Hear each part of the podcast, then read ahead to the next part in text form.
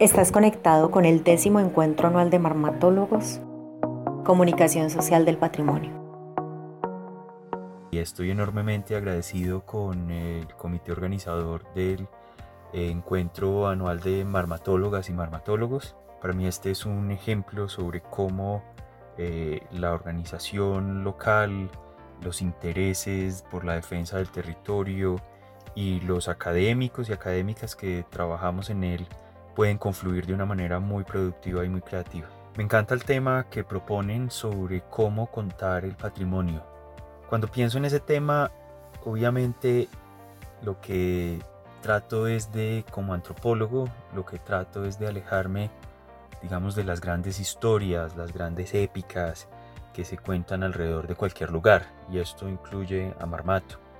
Cuando pensé en el tema de este encuentro de marmatólogos inmediatamente me llevó más bien a pequeñas historias que circulan como rumores y tramas incompletas y complejas. Algo menos eh, ordenado pero muy productivo y eso es lo que yo quiero hablar en este podcast sobre cómo esos rumores y esas historias diferentes eh, pueden ayudarnos a pensar maneras distintas de contar nuestro patrimonio. Lo que me pregunto aquí es si contar el patrimonio de Marmato desde esas pequeñas historias nos puede enseñar algo para comunicar ese patrimonio de manera distinta. Y más allá de eso, si podemos pensar en una forma de comunicar el patrimonio que proyecte a Marmato hacia el futuro, pensado desde la experiencia de habitar el municipio, no solo refiriéndonos a ese pasado eh, colonial, de las haciendas, de la república quiero proponer un ejemplo de ese tipo de historias pequeñas, tramas, rumores. Se trata de una historia que me ha interesado mucho en los últimos años y es la supuesta visita de Arnold Schwarzenegger a Marmato. A mí me fascina esa historia. He tratado de hablar con la mayor cantidad de personas posible alrededor de esta. Y aquí es y esa historia la voy a usar aquí para para reflexionar sobre ese poder de las pequeñas historias y la voy a contar en escenas. Entonces voy a empezar por la primera.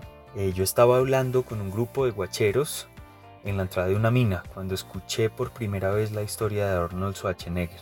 Cuando le pregunté al respecto a mi amigo Bernardo Álvarez, célebre gestor cultural del municipio, me contó que él a veces alardeaba sobre la historia con algunos extraños.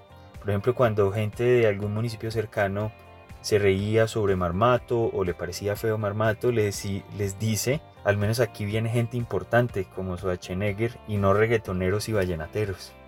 Y fue Bernardo el que me puso en contacto con una testigo ocular de la visita, que no quiso ser identificada aquí, por eso no voy a respetar su nombre. Bueno, cuando la visita ocurrió, ella era una adolescente fascinada por un grupo de extranjeros del norte que iba a venir a el municipio a visitarlo. Ella recuerda que Arnold, si me permiten, se bajó de un helicóptero y tenía puesto un overol azul, una cachucha y unas gafas oscuras, un poquito como la imagen, si me permiten, de Terminator en la película famosa de eh, El juicio final. Mientras decía eso, esta persona mostraba y se empinaba para mostrar lo grande que era, lo musculoso que era, y mientras hablaba también le se sonrojaba un poco y le temblaba la voz y me dijo que no quería hablar más. Y eso me parece muy interesante porque en sus palabras y gestos había orgullo, claro, de haber presenciado esa escena, pero también había un poco de vergüenza. Alejandro, que estaba ahí con nosotros en la conversación, que es un empresario minero, nos dijo que el actor había venido a comprar acciones porque había depósitos de uranio debajo de Marmato yo nunca había escuchado esa historia y tampoco nunca lo volví a escuchar. Pero lo que me interesa un poquito de estas conversaciones es la manera como la especulación y el rumor que existe en Marmato también son maneras de entender y hacer frente a la especulación financiera. Porque al fin y al cabo la especulación financiera es en parte el origen de muchas tragedias que ocurren en el municipio. Es por la especulación que ocurre en las bolsas de Londres, en las bolsas de Toronto, que llegan personas a quererse apropiar del municipio. Y por tanto eso es lo que más me empieza a llamar a mí la atención de la historia de, de Arnold Schwarzenegger. Bueno, la segunda escena tiene que ver con Alberto, que también estuvo allí en ese momento donde supuestamente llegó eh, Arnold al municipio. En el tiempo de la primera visita, Alberto trabajaba eh, con Gran Colombia Resources, la compañía que invitó a los inversionistas. Y cuando esta compañía compró la mina de su familia, él se convirtió en el agente de vínculos con la comunidad.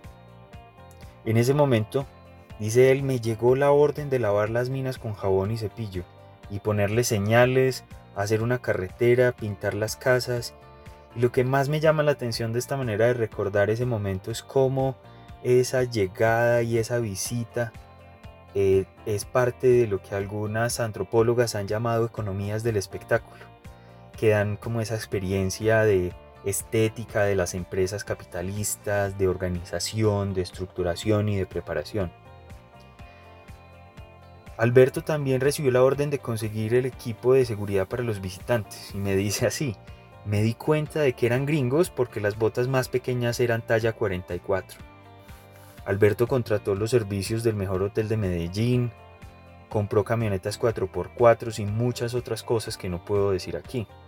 Y recuerda el día de la visita con gran emoción, contándome que todo el gran preparativo que había hecho no sirvió de nada porque amaneció nublado y lluvioso en Marmato.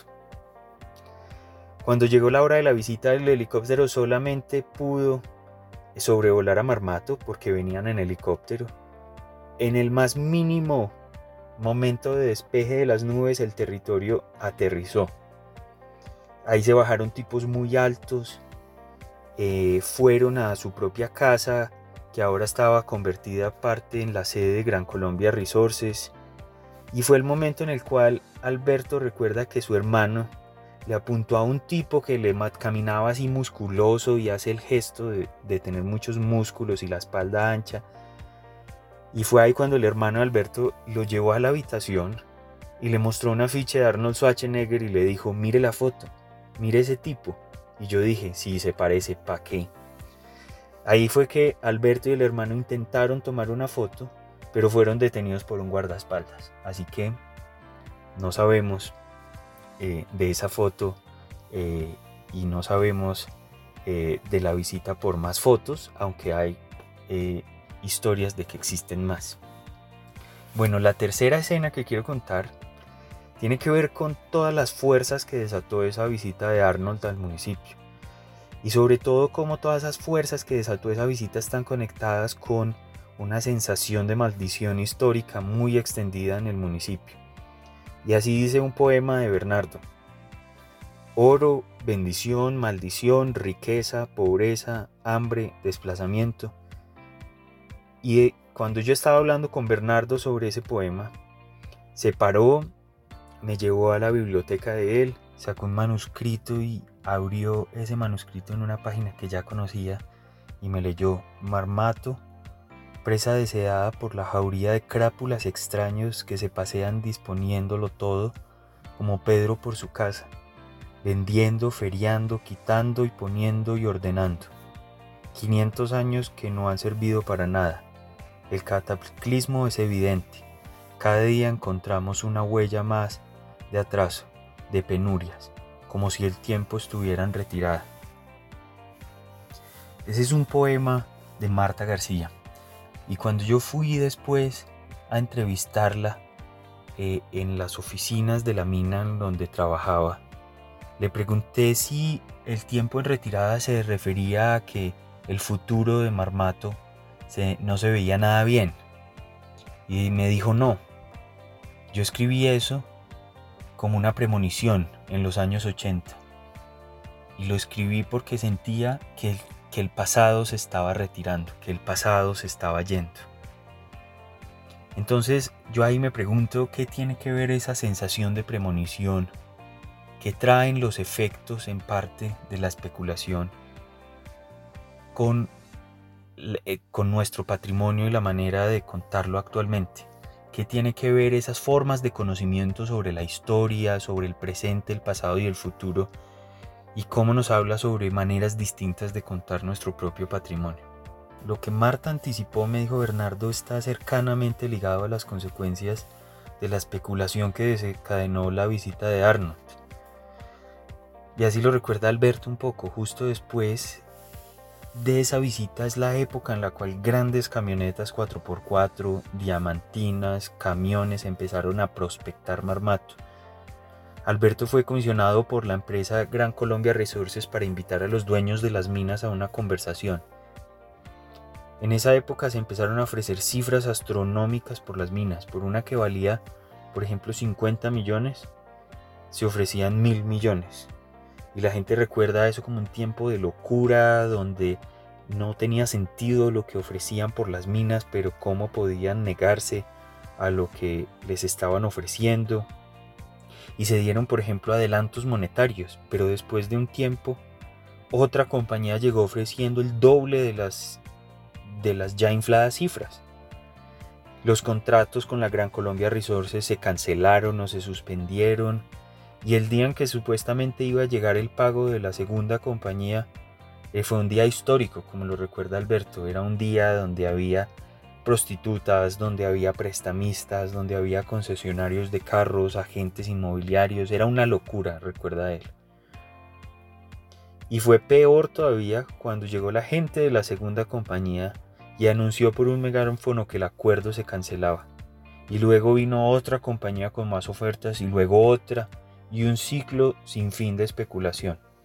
Así que ese también me habla del momento de, unas, de unos momentos, la historia también me habla de unos momentos más oscuros de locura en Marmato, eh, donde la especulación financiera se vuelve un terreno de especulación local sobre la historia del municipio y cómo entender esa historia. Por eso es importante enfocarnos en las pequeñas historias porque nos llevan a pensar de maneras distintas sobre esa gran historia de Marmato y más bien pensar cómo las personas tratan de ubicar y, hacer sentido de esa historia compleja. Y eso tiene que ver con la cuarta eh, escena que les quiero narrar. Porque cuando le pregunté a Rubén, que es un trabajador de la mina eh, de, Caldas Gold ahora eh, sobre la visita de Arnold, ni siquiera me expresó sorpresa y más bien me dijo, ¿sabe quién más ha estado aquí muchas veces? Álvaro Uribe, muchas veces, y Pablito. Se refería a Pablo Escobar. Y esto lo que me interesó fue cómo la visita de Arnold se mezcla con otros huéspedes deseados e indeseados, deseables e indeseables, y así hace parte de una perspectiva histórica más amplia de reiteración y retorno histórico. Ese es el tiempo en retirada al que se refería Marta García. Esto a los marmateños espero que les haga sentido, algo así como similar a lo que hay en la plaza, eh, en el atrio, eh, donde está el mural que da la bienvenida a quien quiera que entre al pueblo y representa la montaña en la que está Marmato y sobre ella el contrato con el cual Simón Bolívar concesionó al municipio y la montaña del Imperio Británico y al lado está San Antonio, una mujer negra lava oro, unos hombres toman aguardiente y quiere representar la vida en el municipio. Pero lo que a mí me interesa aquí es cómo la especulación alrededor de la historia de las visitas de Arnold es parte de una sensación histórica que vincula los eventos como retornos al pasado. Por ejemplo, el general conservador que quiso tomarse las minas a principios del siglo XX, Simón Bolívar y las concesiones a, Powell y Goldsmith, eh, Agustín Castro, el patrón esclavista, eh, y muchos otros personajes son Terminator, son Arnold Schwarzenegger que retorna a Marmato sabiendo algo de lo que va a pasar en el futuro y por eso invierte ahí, por eso tiene deseos sobre el municipio y quiere apropiarlo, pero al fin y al cabo lo que también me interesa es que nunca lo logra del todo. Al fin y al cabo Marmato continúa su vida subsistiendo en esos ciclos de colonización y en esos intentos por tomarse todo el municipio. También me interesa mostrar cómo especular alrededor de la historia de Arnold, pero también de Simón Bolívar, de Agustín, son unas formas de vivir en un futuro y en un presente que es incierto, pero que los pobladores de Marmato aprenden a afrontar. Así pues que para mí la historia de Arnold Schwarzenegger en Marmato me habla sobre la capacidad que existe en Marmato de vivir en medio de la especulación financiera, a través precisamente de otras formas de especulación más ficcional como la historia, el rumor, la literatura, la poesía que tantas personas practican en el municipio. Y veo esto conectado también con la intensidad con la que se defiende el cerro y los distintos modos de vida que cohabitan en él. Contar esta historia me hace pensar en una forma de comunicar el patrimonio desde la relación más compleja de Marmato con la historia, donde está metido en estos ciclos complejos y precisamente porque nos cuenta esa historia de complejidad, transmite la sensación y la manera de vivir en esa historia compleja.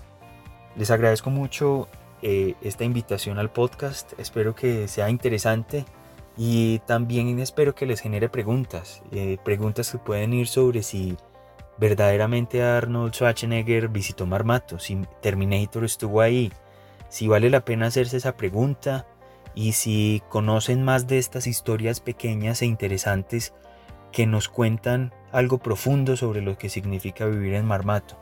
También me interesa saber si conocen más de esta historia, si la han escuchado, si creen que es verdadera, si creen que es falsa y que eh, me cuenten qué opinan sobre esto.